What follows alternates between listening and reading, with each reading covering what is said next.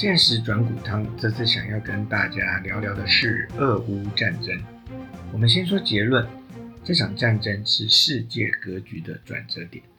这场战争呢，在经济面上的影响，各类技术面的分析呢，许多财经领域的专家都已经说过了。显而易见的呢，能源、粮食这类的大宗物资，对于全球经济的影响是最为即刻的。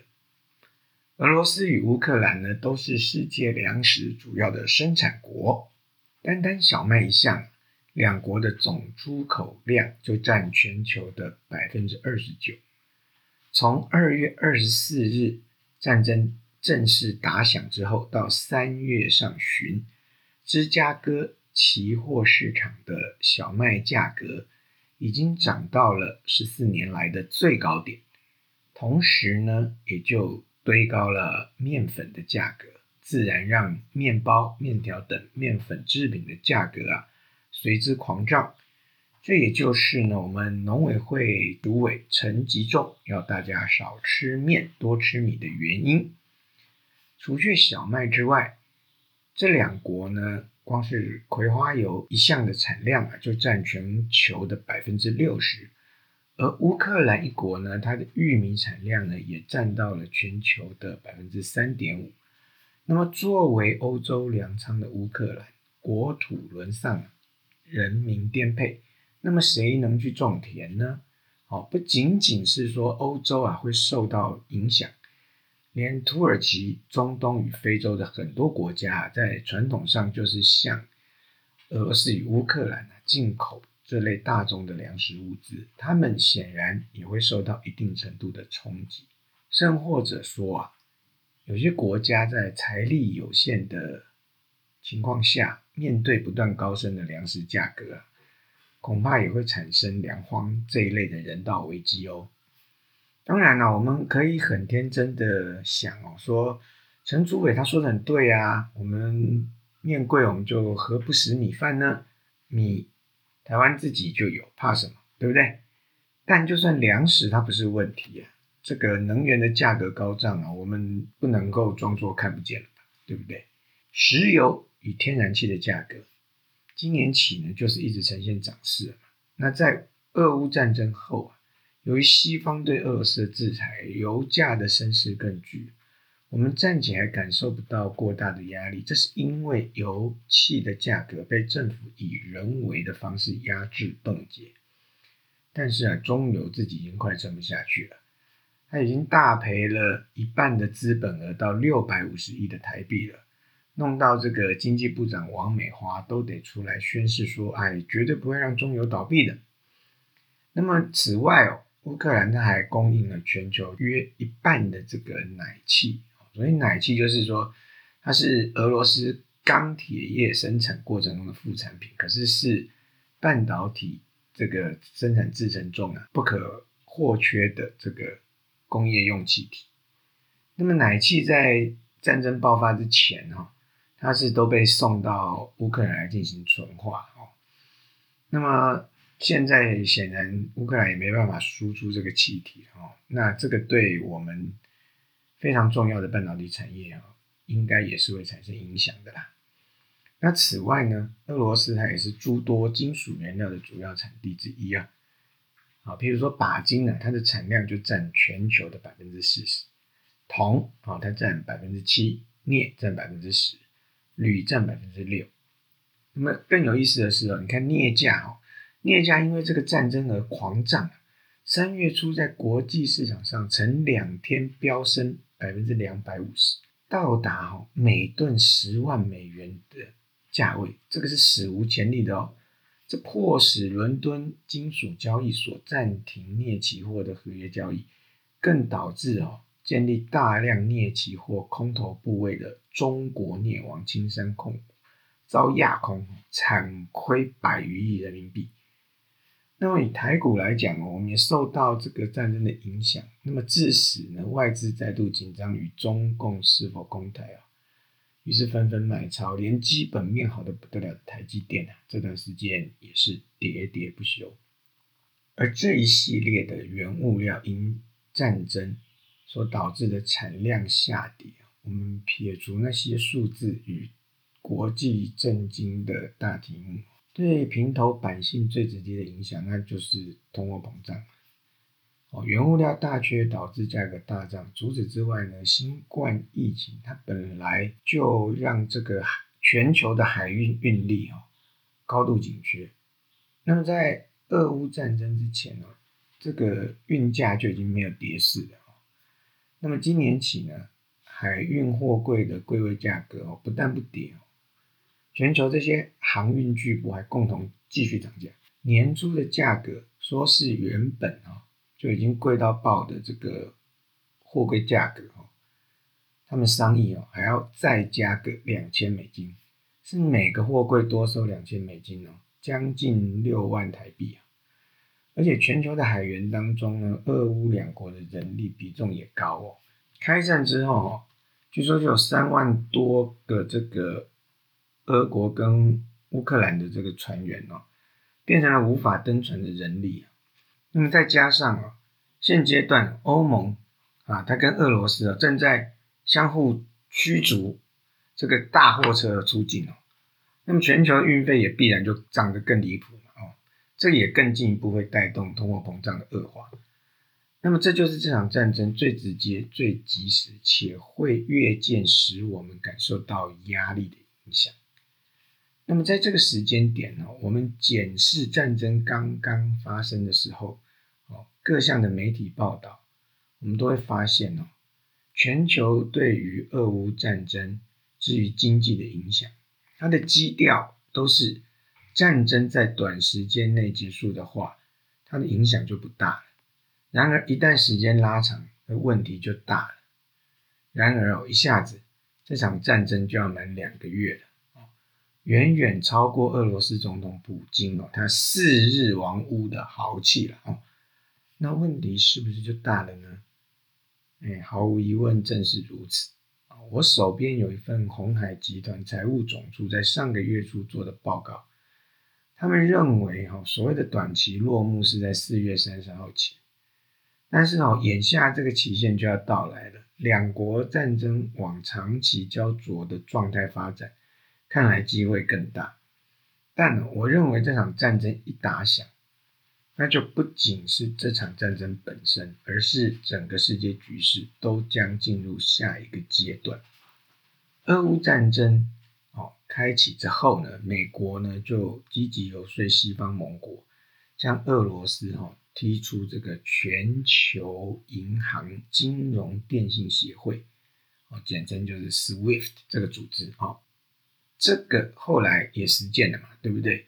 那么他们被称作是所谓的金融核弹级的制裁，再加上西方冻结了包括六千亿美元外汇储备在内的俄国央行资产，以及个别俄罗斯富豪的海外资产。说白了，他就是要让俄罗斯手上的美元难为所用。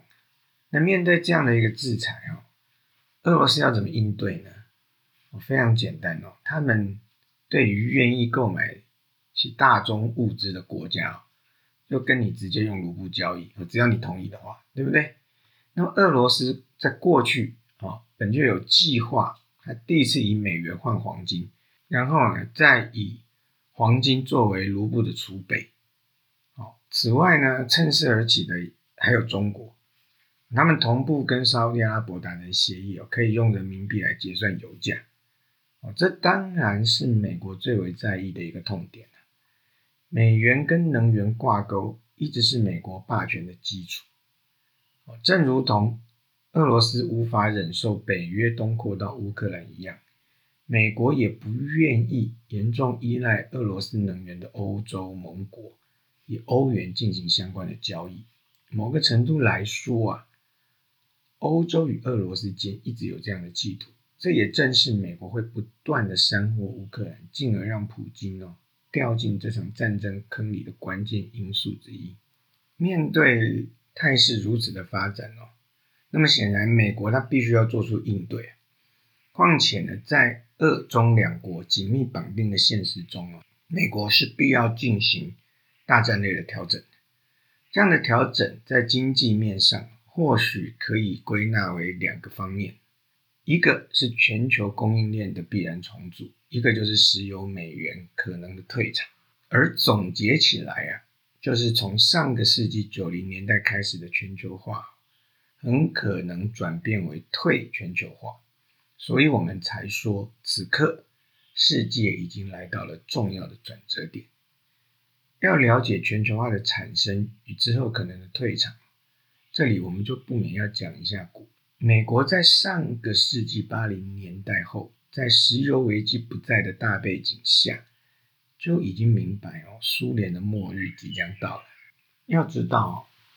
在冷战时期哦，苏联绝对不是我们刻板印象中的什么贫困落后。相反的，如果用国富民丰来形容，可能也不会太离谱哦。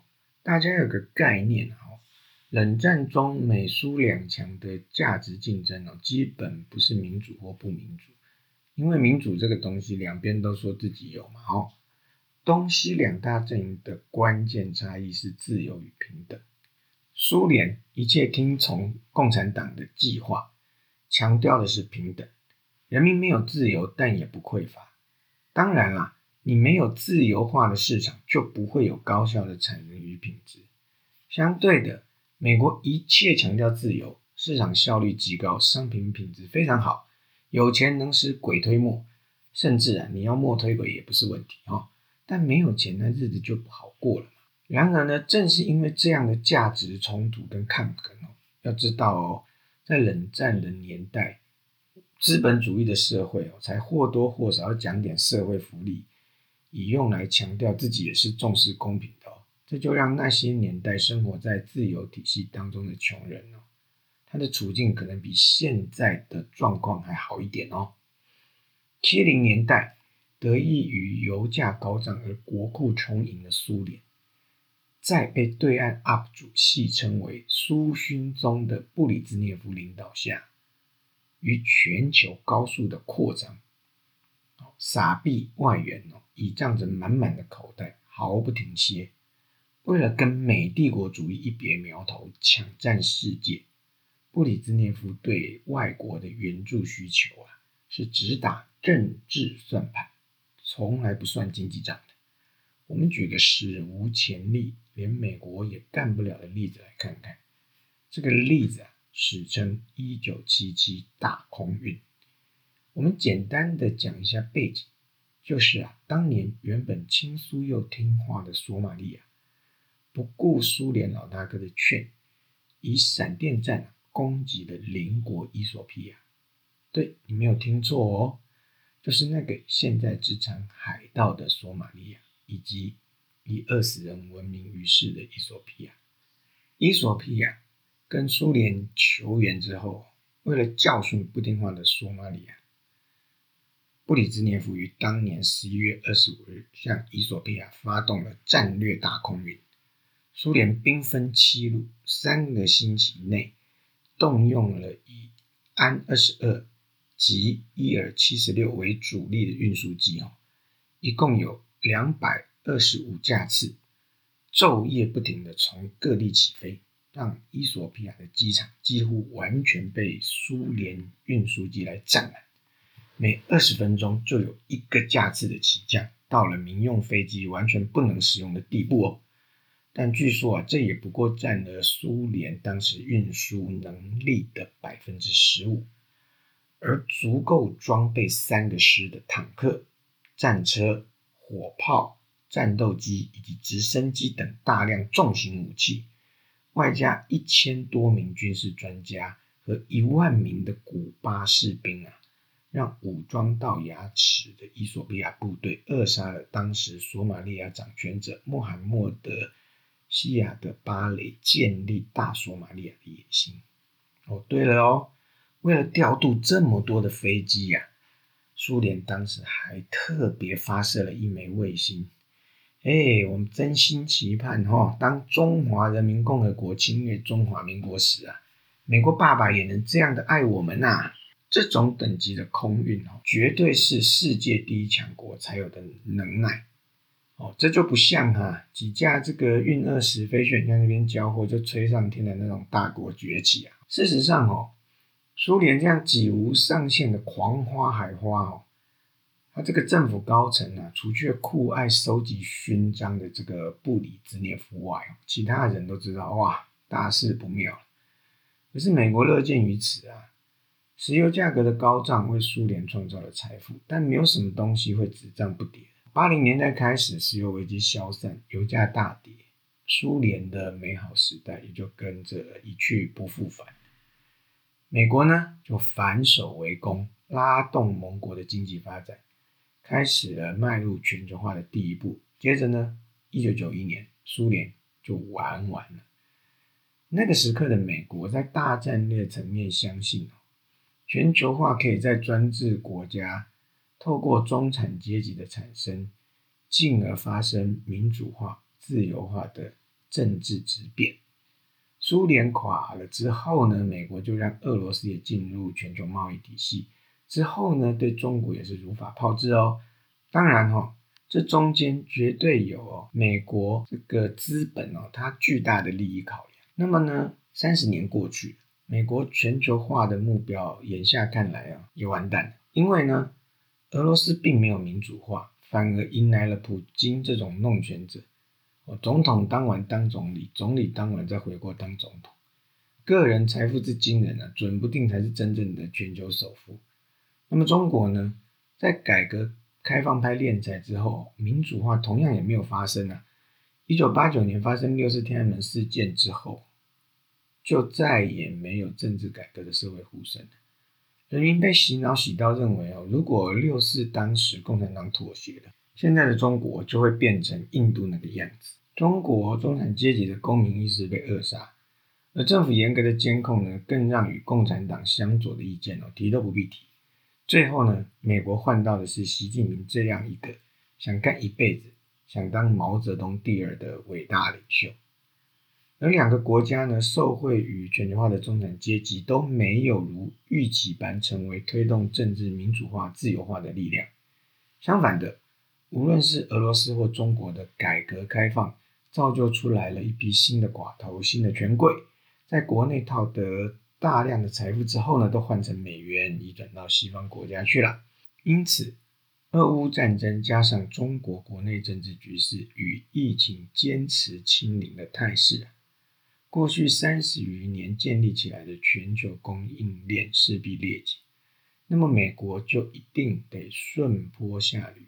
他们会巩固盟友圈内的贸易自由化，来因应俄罗斯与中国及其他从属国家的抱团。但同时呢，美国也会针对如沙乌地那些一向被视为痉挛的中东产油国施加压力，迫使其选边。那么这也就会产生供应链的重组。再者，从电动车第一大厂特斯拉在老板马斯克的全球大扩厂目标之下，我们可以推测，美国很有可能在未来以数位美元与新能源挂钩，逐步汰除石油美元。而所谓的新能源呢，说白了就是电力。当然了，发电目前需要油、煤气这些传统的能源。但除却再生能源之外，比尔盖茨早就投身新一代核电厂的研发与运转。欧洲各国更在俄乌战争中体会到对俄罗斯油气依赖的苦果，将更进一步的去使用核电。而一昧废核的德国啊，在这场战争中无疑是面对最多矛盾与挑战的国家。而这两个部分呢，对于金融市场来说都是巨大的变动。供应链的重组必然存在着风险，与能源挂钩的货币它的变换也会呢产生高度的不确定性。再加上呢全球化时代的货币过分宽松与产生的金融面上的问题哦也会随着大变局的产生而让投资者再难逃避。加上美国联准会的升息，因此金融面的风险也必然随之升高。所以中期而言呢，经济面的金融与供应链两大块都存在着相当的挑战性。还有一点我们要知道，俄罗斯的军事行动实际上也戳破了这个军事大国的牛皮。国内有不少人总是讲俄军拿出来的武器都是要报废的啦，吼。普京还有大杀器没有用，哦，打基辅不是主要的目标了，哦。这些替俄罗斯擦脂抹粉的莫名其妙之言，哦，只有在普京原先预设的闪电战目标达成的时候，才有说服力嘛。打成这样呢，现在都说什么乌东决战了，那么新武器大杀器到底什么时候才要上场？既然乌东是决战点，那么当初何必分兵打基辅呢？那些说法呢，不过就是证实了普京压根不会打仗。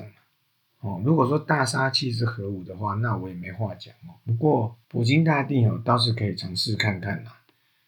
要我赌的话，我会说他核弹发射钮还没按下，脑袋应该就会被人家爆掉了。毕竟呢，再怎么独裁，他的权力。与财富还是得靠俄罗斯那些寡头与权贵家族的支持啊！战争旷日费时，他要面对俄罗斯民众的反扑！可是你一旦现在忙动用核武哦，那些既得利益者谁要跟你陪葬呢？哦，好，我们说回经济哦，既然哦俄罗斯的作战能力不过如此哦，甚至普京政权能持续到什么时候？现在也可能可以开始问这个问题了哦。那么，美国以新阶段的退全球化，重新拉起供应链与市场。那即使呢，以线下是亲俄的国家，除非是领导人铁了心，否则长远的未来，在经济发展的需求下，会做出什么选择，可想而知啊。对台湾而言呢，俄乌战争之后，我们呢，事实上也就丧失了跟对岸玩模糊的一个权利了，只能毫无悬念的站队美。那么未来呢，在美国呢重新拉队伍的时候，台湾在这个新的供应链中，也会扮演相当重要的角色。那么自然呢，也很有可能享受到重新洗牌所带来的红利。而这一切呢，我们都不能不考虑另外一个非常重要因素，就是中国。我可以想见，如果然后，如果一旦普京的政权垮台，俄罗斯发生巨变，下一个发生大变局的地方，一定就是中国了。况且中国的诸多作为啊，也正是让世界加速进入这个转折的关键因素。那么下一集呢，我们就来谈谈这个部分。谢谢大家。